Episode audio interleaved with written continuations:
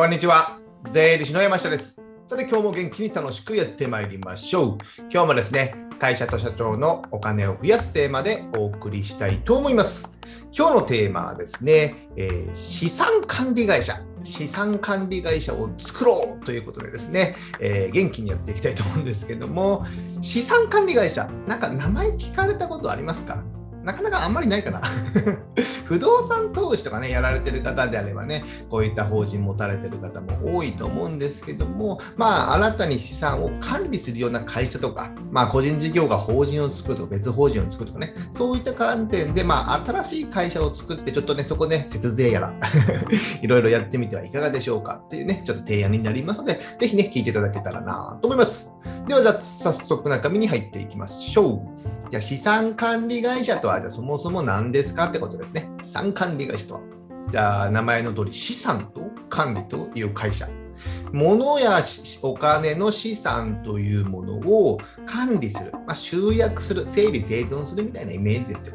の会社、法人ってことですね。なのでこういった会社をね、まあ、作ってみませんかと僕からの提案ということです。じゃあね、どのようにこの資産管理会社っていうのが活用できるかというと、まあ、よくよくあるのはもう不動産投資ですね。サラリーマンとかの方、あ、サラリーマンって言っちゃう サラリーマン、個人でサラリーマンやられてて、個人でサラリーマンって変ですねサラリーマンやってて、不動産は個人ではなく法人で買う。で、法人で何個でも買っていくみたいな感じですね。こういうのが資産管理会社とか。あと僕の、えー僕であれば太陽光投資とかね、太陽光発電投資の分を、まあ、個人ではなく法人で買っていく。2期、3期、4期と増やしていくとかですね。規模をま拡大していくような時に、こういった資産管理会社を使いますね。やっぱり、ね、個人だと融資の限度っていうのもやっぱあったりするんですよ。ですので、えー法人の事業で動産事業、太陽光事業などを行えば、その融資の限度っていうのはね、えーなくなっていきますので、そっちの方がやりやすい。まあ、節税しやすいっていうのもありますけどね。あとね、まあ、これと似たような感じでね、サラリーマンはえー給料をもらってます。でも、副業で法人をやる。まあ、これも資産管理会社っていうわけじゃなくても、まあ、節税会社みたいなイメージですね。こういう内容もね、えー今日は該当するかなと思ってます。そうするとね、まあ、経費を会社で計上できたり、やっぱね、節税しやすかったりするんですよ。こういったね、1個法人があると、やっぱ節税とかね、いろいろね、やりやすいんですよ。あの個人っていうね、自分一人だとね、えー意外とね、いろんななんか選択肢が狭まるんですけども、えー個人と別の法人、別人格2人、パスポートが2つあるみたいな。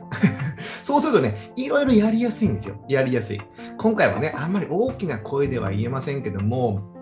コロナ関係で支援金出たじゃないですか、いろいろ。でも、個人だと10万、50万なのに、法人だと100万とかね。まあ、個人、法人の方が倍ぐらいもらえてたじゃないですか。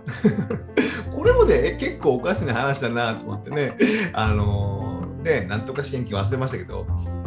あのなんですかね、100万円ぐらいまで個人でもらえて、法人は200万円もらうね。個人事業でお医者さんとかがいっぱい稼いでるのに100万円。でも法人のちっちゃいね会社そんなに稼いでないのに200万円もらうとかね。それ元では税金でね、えそんな税金これまでその会社払ったことがないないんじゃないかみたいなね、ことがあってですね、いかがなものなのかなと思ったんですけども、まあそれは置いといてですね、こういったね、資産管理会社、まあ一つ法人があることによって、いろんな選択肢、投資やお金のね、選択肢が増えますので、ぜひね、この法人をもう一つ作るっていうのをね、イメージしていただいたらいいかなと考えております。じゃあどういうふうにするかというとですね、まあ、法人を1個持たれてる方、自分で事業をやってる法人を持ってる方は、また別にね、資産管理会社とかを作るんですよ。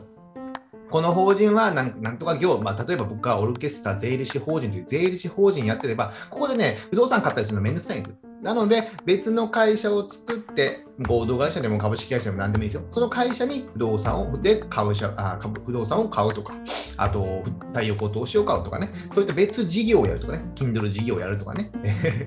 そういうのをやっていくんですよ。そうすることによってそこの、え資産が溜まっていくみたいな感じなんですね。これを別分けとく、別に分けとくっていうのもね、結構ありなのかなと思ってます。あと先ほど言ったように、個人事業と資産管理会社もね、個人事業の事業の人格と、不動産、あ、不動産の資産管理会社という法人の人格の2つを持つ。これも、結構いいですよ。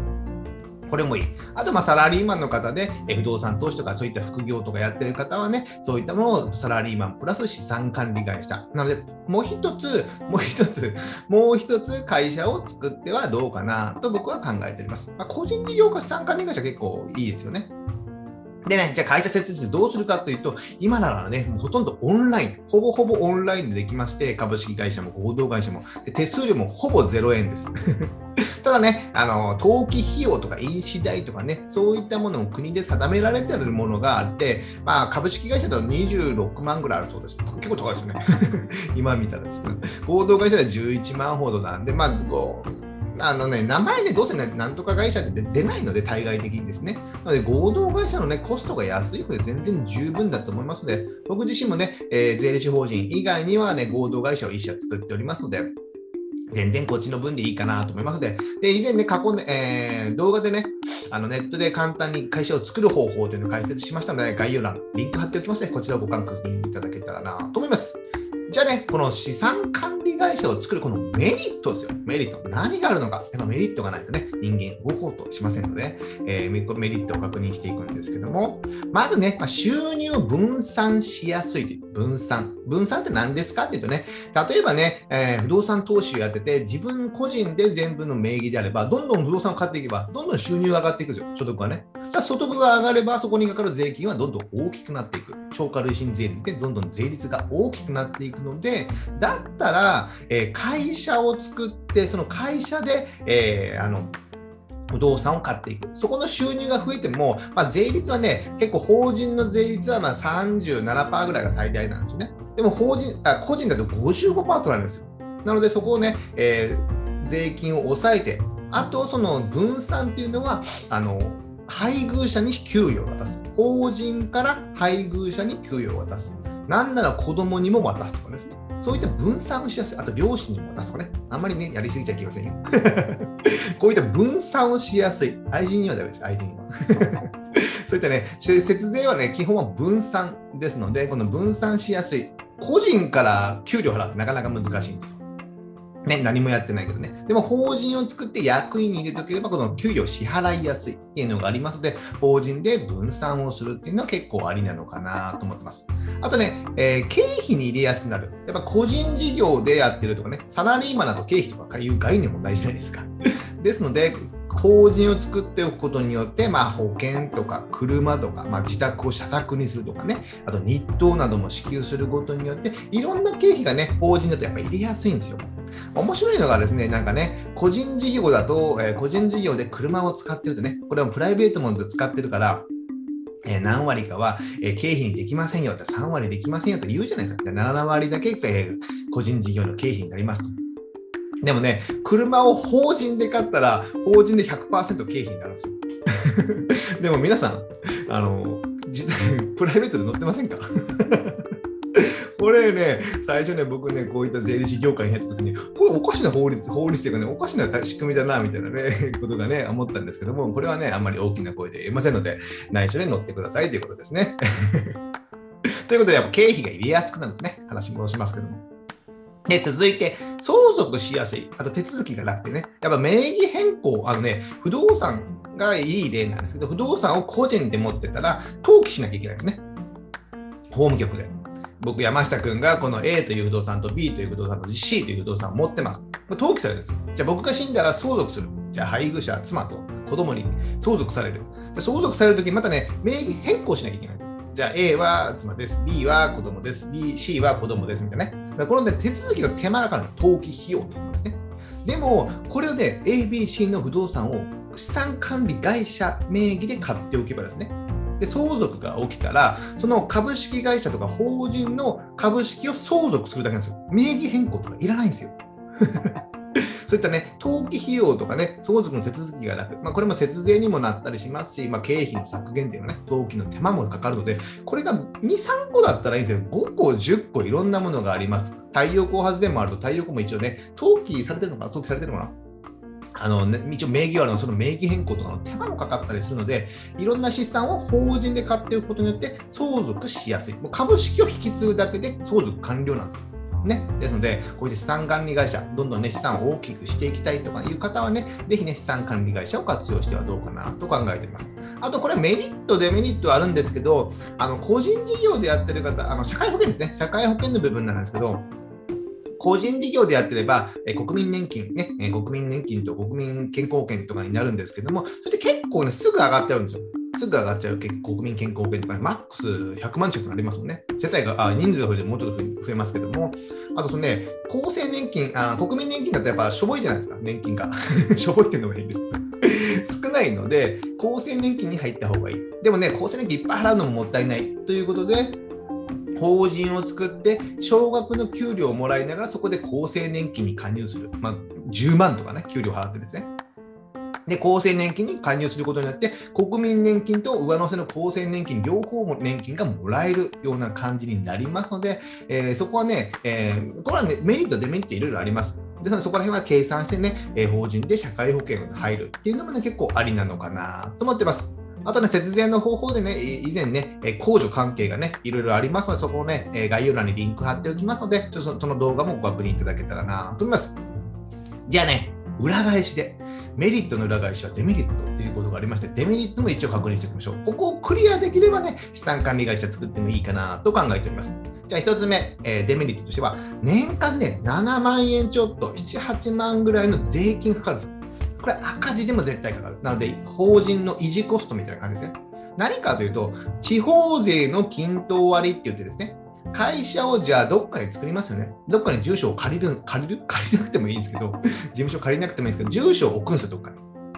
日本のどっかに。そうすると日本の都道府県、えー、市町村、それのね、それに場所代として、諸場代諸場代、諸場代として、その地方公共団体に7万円ぐらい税金がかかるんですよ。これは赤字でもかかるので、ここのね、毎月5、6千円 ?7 万円だったらね、えー、ちょっと安いスマホぐらい買えますよね。でね、これ以上のデメ、えー、メリットがないと、あんまり作ってももったいないかなと考えております。で、あとね、えー、銀行の口座を作ったりすると、その銀行の口座をネットバンクにする。民間の銀行だとね、えネットバンク手数料とかもかかったりするんですよ。ねえー、ですので、まこれをね、えー、銀行、ネットバンクだけにするとかね、えー、管理手数料がいらないとかですね、そういった法人にすることによって、いろんなもろもろ手数料とか管理コストっていうのがかかったりするので、そこがね、どうなのか、必要なのかね、え無駄にそこを払ってもったいないですよね。なので、そういうランニングコスト的なものがかかる。あと、ランニングコストで大きいのがね、顧問税理士の報酬です。やっぱり資産管理会社っていう法人なので、法人の税金の申告ってね、やっぱね、一般の人がなかなかね、自分でやるのって面倒なんですよ。やれないことないですよ、全然。やれるんですけど、面倒、時間も手間もかかる。であれば、まあ、安い顧問税理士にね、えー、やる投げるかと思うんですけども、それがね、やっぱ20万前後かかる年間2、30万、安くて15万から30万ぐらいかかるんですよ。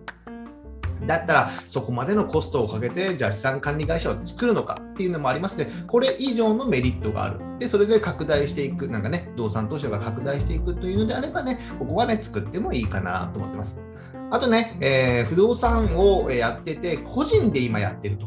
それをね、法人に移転させる。こういうこともできるんですよ。売買するみたいな感じですね。自分の法人に移す。そういう時ね、えー、所有権移転の手数料、先ほどの司法書士の報酬とかね、えー、登記費用とかいろんなね、コストとかもかかったりするので、そこはね、一旦シミュレーションしておく。不動産管理会社とかにね、一回相談してもいいと思いますよ。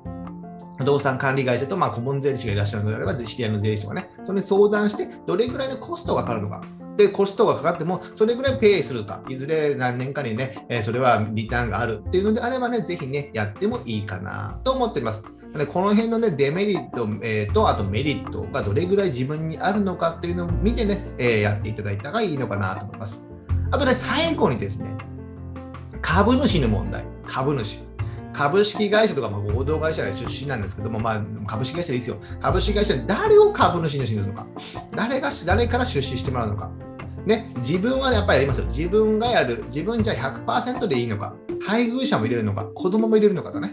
でこの辺ね、ちょっとね、結構変わってきます。相続、自分の環境、相続、まあ、自分の年齢とかも関わってきますし、基本的にはね、僕は100%出資自分がやった方がいいと思うんですね。でも相続のことを考えると子供も入れとくとかね、まあ、後から株式をね、相続とかで贈与とかでもできたりするので、まあ、一概にね、絶対っていうわけじゃないんですけども、まあね、配偶者入れても半分半分とかするとね、絶対揉めますんで。何かというと、将来何があるか分かんないですよ。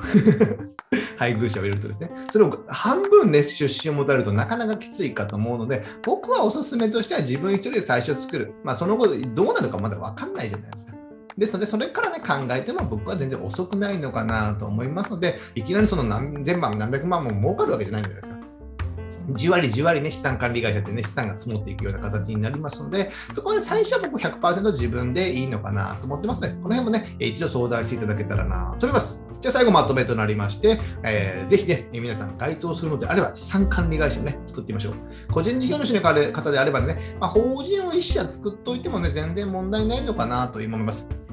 で、それで自分にメリットがあるのかどうなのか考えて、やっぱね、そう法人を作るコストもかかりますし、維持コストっていうのもね、結構バカにならなかったりしますので、メリットとそのコストがどれだけね、リターンがあるのかっていうのを考えながらね、えちょっとね、資産管理会社検討していただけたらなと思います。じゃあ今日はですね、資産管理会社を作ろうというテーマで解説しました。で最後ですね、告知といたしまして、こういった僕がお金や税金の話をですね、ブログにまとめて配信しております。こちらですね、概要欄にリンク貼っておきますので、何か調べたいことがあればですね、こちらのね、えー、検索窓から検索していただいて、記事を読んで勉強していただけたらなと思います。あとですね、えー、Amazon の電子書籍であるね、Kindle で、Kindle で電子書籍を出版してます。まあ、決算書関係とかお金関係の本が主になりまして、中小企業の、ね、決算書の見方とか、まあ、基本的な考え方っていうのをね、まとめておりますので、こちらですね、えー、一個一個買うと高くなりますので、Kindle Unlimited というね、月額980円のね、Amazon のサービスがありますので、それに入ればですね、僕の本は全てダウンロードすることができますので、えー、ぜひ読んでいただけたらなと思います。じゃあ今日はこれぐらいにしたいと思います。ではまた次回お会いしましょう。スルー